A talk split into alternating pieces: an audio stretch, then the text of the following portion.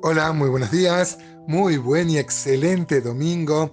Oro para que cada uno de los que escuchan estos audios sean bendecidos en este primer día de la semana, Día del Señor. Lo hemos dicho muchas veces que todos los días son del Señor, pero el domingo es el día especial, el día de culto, el día donde se renuevan en nosotros una expectativa de ver a los hermanos, de que el Señor nos hable en la predicación y bueno, y tener un encuentro especial. Si bien todos los días caminamos con el Señor, también lo he contado varias veces, yo tengo un amigo, un hermano, que me dice, vos sos monotemático, porque siempre hablamos de lo mismo.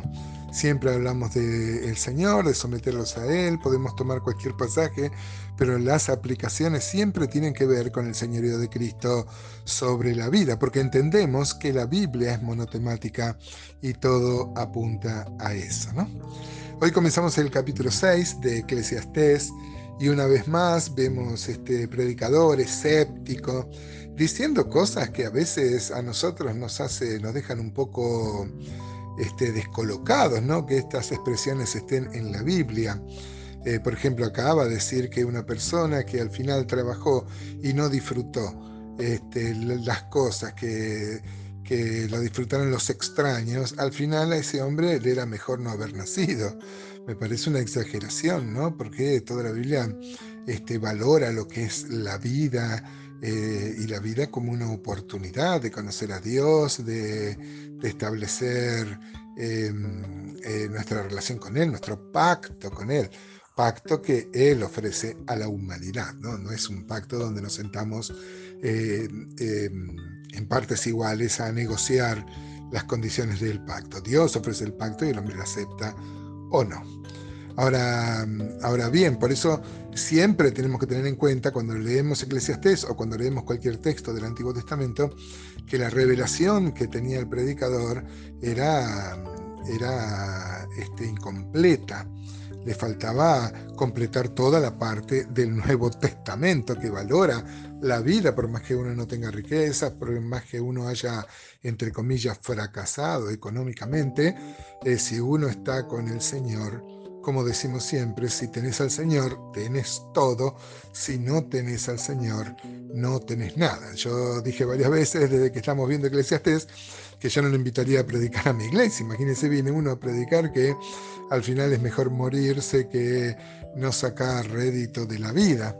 Pero desde este lado de la cruz podemos ver también, eh, pero aplicando más allá de lo que quiso decir el predicador, que, eh, bueno, aunque no tengamos riquezas, la vida vale, eh, claro, eh, si uno tiene la vida y, no, y la perdió sin Cristo, claro que es mejor no haber nacido, ¿no? Porque el castigo que espera para la persona que no ha aceptado, que rehúsa, dice la palabra, el que rehúsa creer en el Hijo, no verá la vida. Bueno, vamos a leer los primeros seis versículos entonces de, de, Eclesiastés. Acá también aparece una porción donde se habla de los muchos hijos. Esto era una bendición en el Antiguo Testamento. Hoy también nos incomoda un poco porque generalmente planificamos nuestros hijos eh, porque, por el costo, por lo que significa crianza y la responsabilidad y, y el amor, ¿no? Eh, este, en estos tiempos tener hijos eran, los hijos aportaban a la economía familiar, era mano de obra para el campo, pero hoy en la vida citadina, en la vida que nos ha tocado a nosotros vivir, este, un, hijo demanda un costo y un esfuerzo, una bendición por supuesto, pero uno evalúa ya no tener muchos hijos como si era la bendición en el Antiguo Testamento. Dice así la palabra de Dios, Eclesiastés 6.1, dice, hay un mal que he visto debajo del cielo y muy común entre los hombres. El del hombre a quien Dios da riquezas y bienes y honra y nada le falta de todo lo que su alma desea, pero Dios no le dio la facultad de disfrutar de ello, sino que lo disfrutan los extraños. Esto es vanidad y mal doloroso.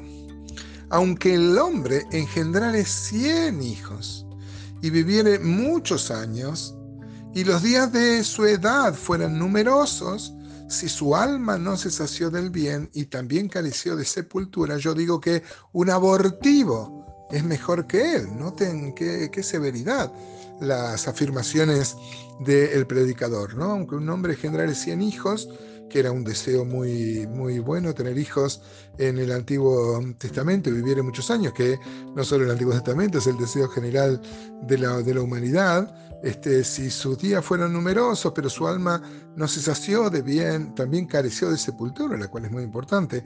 Vamos a, tratar de, de ilustrar este pasaje un poquito más adelante.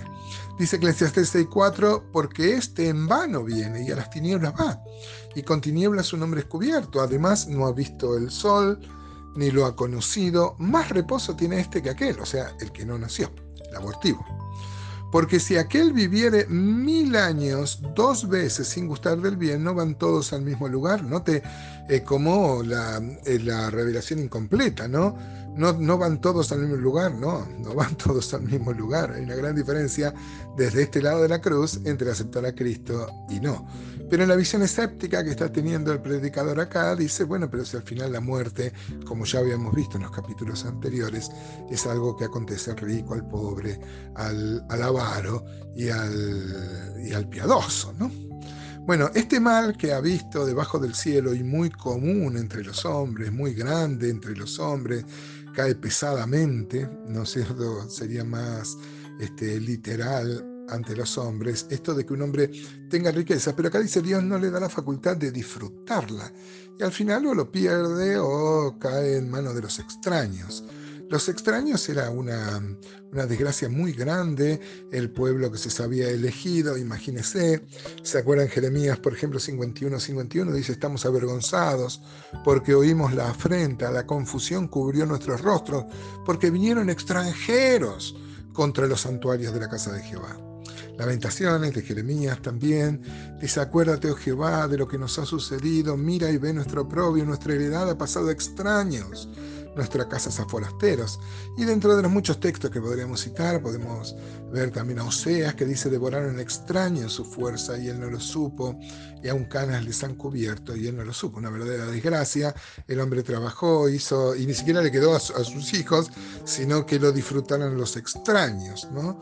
Esto es una vanidad, es un gran mal. Eh, conforme a la visión veterotestamentaria de disfrutar de lo, de lo que el hombre había ganado con mucho, con mucho esfuerzo. Y luego viene el tema de los hijos, este, aunque dice el 3, aunque el hombre engendrare 100 hijos, viviere muchos años, los días de su edad fueran numerosos, si su alma no se sació de bien y también careció de sepultura, yo digo que es un abortivo. Un abortivo es mejor que él.